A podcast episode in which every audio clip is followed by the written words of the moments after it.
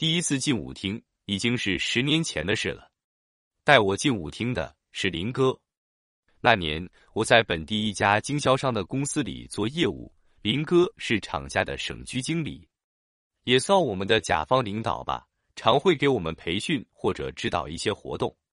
林哥是浙江人，比我大个几岁，身材挺标准的，有一米七八的样子，像貌俊雅，谈吐不俗。那时候三十出头，也还没结婚，所以常跟我们混在一起玩。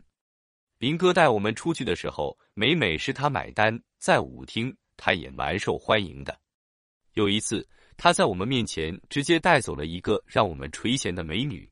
第二天，告诉我们说，那个美女没要他一分钱，我们都相信的，因为不光女人，就连我们兄弟几个也都觉得他是个优秀的男人。后来我离开了那家公司，也就渐渐少了林哥的消息。前几年听说他结婚了，安家在了成都，兄弟们还约过他两次，可他都没什么回应，感觉神神秘秘的，好像在我的生活里消失了一样。一直到二十七八岁的时候，我都没女朋友的，关键就是条件不行，身高、长相、家境、收入都很一般，也就是大家眼里的老实人，去舞厅耍也是无奈之选。这么大的小伙子，总会想女人的吧？可我从没在舞厅里成功约过一次。后来，索性我也就不去了，因为贫穷是原罪，去了也白去。都说人的一生总会有好运气的时候，没错。十五年的时候，我认识了我的妻子，她是做医疗销售的，精明能干。或许我们性格互补吧，他看中我的老实属性。在我们同居以后。他觉得我所在的行业太小众了，没太大发展，于是便介绍我也进了医药公司。老婆是个事业型女人，她一个人做了两份工，平时也都是跟医院里的领导吃饭搓麻这些，不太顾家。尤其是刚生完孩子半年，她就不愿意继续哺乳了，直接去了她所在的办事处，每周只有周末才回家。我只好一边上班一边带孩子。确实辛苦，好在我做业务的时间也算自由，扛不住就请亲戚偶尔来帮忙。不过这几年我们的物质条件逐渐好了起来，房车都买了。疫情时候，我老家有个表姐失业了，四十几岁的妇女也找不到啥好工作，就来帮我们带娃。老婆的事业也更顺利了，只是一个月也没几天着家。总算这几年医药行业发展的不错，我们也跻身比上不足、比下有余的小中产了。唯一的遗憾就是家不像家的夫妻总是分居两地。或许生活总有这样那样的不完美。不甘寂寞之下，我第一时间想到了舞厅，填补着自己情感的空虚。于是我在舞厅认识了小南，他二十四五岁，外形不错，青春靓丽。尤其是身材前凸后翘的，很吸引男人眼球。一个是情感空虚的男人，一个是性感妖冶的美女。于是那点俗套的故事就自然发生了。第一次跟小南开房的时候，心里也有一丝对老婆的愧疚，但转瞬间就想开了。这个社会这样的家庭太多了，我不是第一个，也不会是最后一个。芸芸众生中，每天都有逢场作戏的游戏。就当拿钱买一点感情的慰藉吧，反正不扯未来，他继续在舞厅上班，我也从不干涉他找客人跳舞。有天下午，我照旧去舞厅找小南，他却一脸不高兴的样子，问他怎么了，他说被一个客人拒了。那个客人说好请他跳的，刚走两步还没进舞池呢，客人又说抱歉不跳了，让骄傲的他难以接受。他愤愤地说：“连个解释都没有，这算啥子意思吗？我还是第一次遇见这样的情况。一般喊过去，好歹也要跳一曲的嘛，真是个胎神。”我连忙哄着他：“算了嘛，舞厅里什么人都有的，或许看你年轻，觉得可能没尺度吧。”他撇了撇嘴说：“切，估计是个穷鬼，心疼钱吧？看他的穿着打扮，一看就是个穷逼。”我有些接不上话，这个场所的女子本就习惯以貌取人的，别想了，就当遇见个神经病好了。我顺着他的话说，也是不想他的坏情绪影响了我的体验。可跳了两曲，小南忽然笑了，说：“我说的没错吧？真是个游魂，看嘛，那个人还是坐那里抽烟，看他半天了也没请个人跳。哎，其实这有啥啊？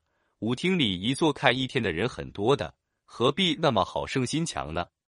或许哪天我年纪大了，性欲淡了。”还不是一样坐那里眼杀一天的，可他让我看，也就敷衍着随便看了一眼。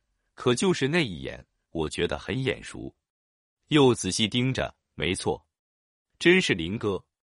于是我过去跟他打招呼，林哥一开始都没认出我来，说我这些年发福变胖了，他却还是记忆中的样子，除了鬓角微霜有些眼见的沧桑，一如以前的消瘦清秀。只是交谈起来，发现原来神采飞扬的他，如今言语中总是习惯性的叹气，能感觉出这几年他过得不好。他三十五岁那年才结婚，找了个长相不错的美女。结婚后，他说自己绝不会再出去玩了。于是，在孩子出生后，他放弃了那个大公司的大区经理的职务，开始创业，想努力给母子两个营造一个幸福的家。他在商场里开了一个儿童游乐场，一开始生意还不错，可是不到一年就有了新冠肺炎，也就关门大吉了。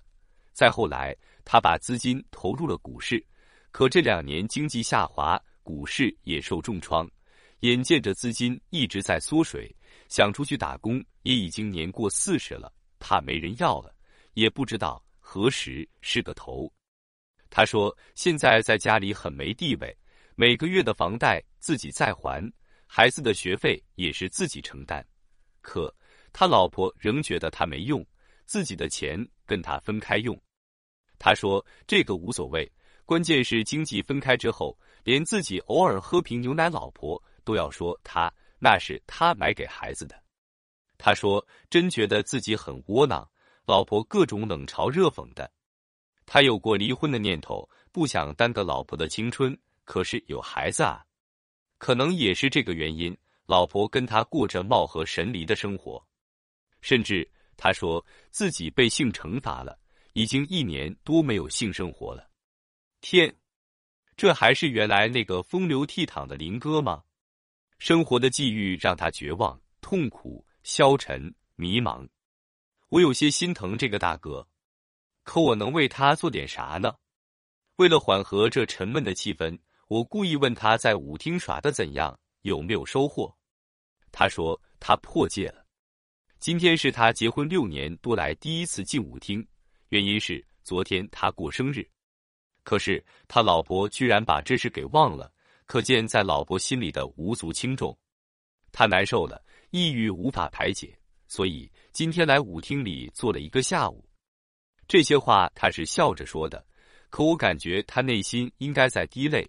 他又加了一句：“就刚才，我看见个美女还不错，可是刚想上手，又一转念，别再走回头路了，最终都没跳成。”我不知道他这个原因的背后有没有经济的因素，但我知道骄傲如他绝不会承认的。